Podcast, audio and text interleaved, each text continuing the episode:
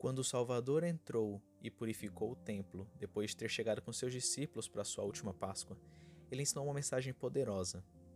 O respeito e honra do Senhor para com o templo nos mostra como nós também podemos nos tornar limpos e puros pelo poder da expiação de Jesus Cristo. De acordo com Mateus e Lucas, a purificação do templo se deu no domingo imediatamente depois da entrada triunfal. Marcos, no entanto, coloca a purificação na segunda, no dia seguinte. Jesus e seus discípulos tinham vindo para comemorar a Páscoa, o qual começaria em apenas alguns dias. Ao entrarem na cidade, eles provavelmente o fizeram pelo portão sul de Jerusalém, perto do tanque de Siloé. Eles teriam ritualmente se lavado nesse tanque ou em um dos muitos outros em Jerusalém. Jesus e seus discípulos teriam subido centenas de degraus do vale do Tiropeon até terem chegado à base do monte do templo. O templo em si ficava numa enorme plataforma de 35 acres, construído no topo do Monte Moriá criando um espaçoso pátio para os milhares de peregrinos que visitariam para a Páscoa. Quando o Salvador e seus discípulos entraram no grande pátio dos gentios, eles encontraram cambistas que estavam vendendo coisas e trocando dinheiro na casa de Deus. De todos os homens judeus, era requerido pela lei de Moisés oferecer meio shekel de prata uma vez por ano para ajudar na manutenção do templo. Por causa do mandamento contra imagens esculpidas, moedas fabricadas na Palestina eram adornadas apenas com representações da natureza, como uvas ou maços de trigo.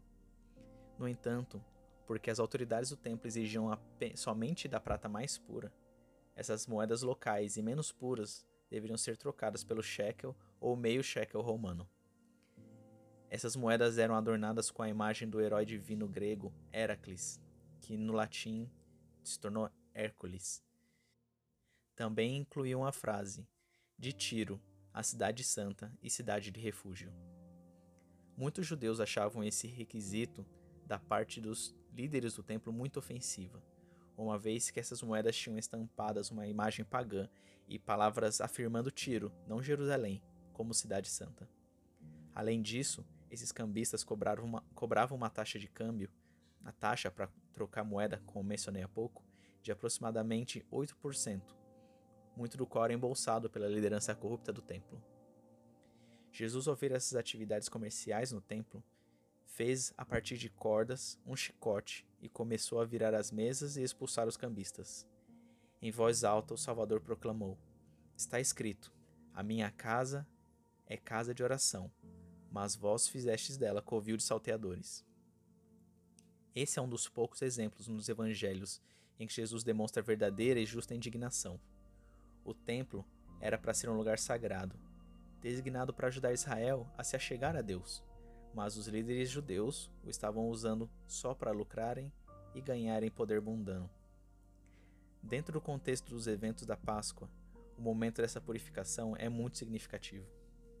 Aproximando-se da Páscoa, que seria dali poucos dias, os judeus deveriam limpar suas casas, remover todos os produtos fermentados. Esse ritual data ao tempo do Êxodo, quando os israelitas surgiram do Egito. Na pressa para sair do cativeiro, não tiveram tempo para deixar a massa do pão crescer. Para comemorar sua pressa, logo antes da Páscoa, as famílias vasculhavam suas casas até terem, ter, até terem removido todo e qualquer sinal de fermento ou levedo. A Bíblia ensina: Sete dias comerás pães ázimos, porquanto apressadamente saíste da terra do Egito para que te lembres do dia da tua saída, todos os dias da tua vida. Deuteronômio 16, 3.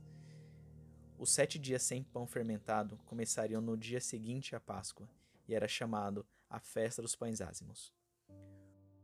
Os judeus viam esse momento de limpeza de suas casas do fermento como um momento de preparação, no qual eles não só se preparavam fisicamente, mas espiritualmente também. Levedo ou fermento era considerado um símbolo de impureza e corrupção, por causa do quão rapidamente poderia estragar. Uma pequena quantidade de fermento, fazendo uma massa inteira de pão crescer, era um símbolo de como uma pequena quantidade de corrupção pode levar alguém às trevas. Essa purificação era um momento de reflexão e arrependimento para que pudesse melhor desfrutar o festival da Páscoa. Assim, enquanto centenas de milhares de judeus purificavam suas casas de levedo, um símbolo de impureza, Jesus purificava a casa de seu pai da corrupção. Desejando se preparar apropriadamente para essa semana mais sagrada de todas, Jesus fez exatamente o que a lei prescrevia. Enquanto a Páscoa era um tempo para celebrar a miraculosa história do Êxodo e da libertação da escravidão do Egito, mal sabiam esses judeus que aquele homem que purificava o templo seria sua verdadeira e completa fonte de libertação.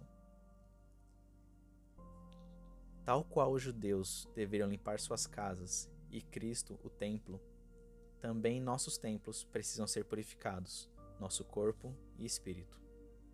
Paulo ensinou: Não sabeis vós que sois o templo de Deus e que o Espírito de Deus habita em vós? Porque o templo de Deus, que sois vós, é santo. Quão bela é a mensagem da purificação do templo, que nos ensina que, assim como Jesus purificou o templo antigo, é somente através dele que nós também somos purificados. Ao nos arrependermos de nossos pecados e nos achegarmos a ele, ele vai nos purificar de toda a impureza.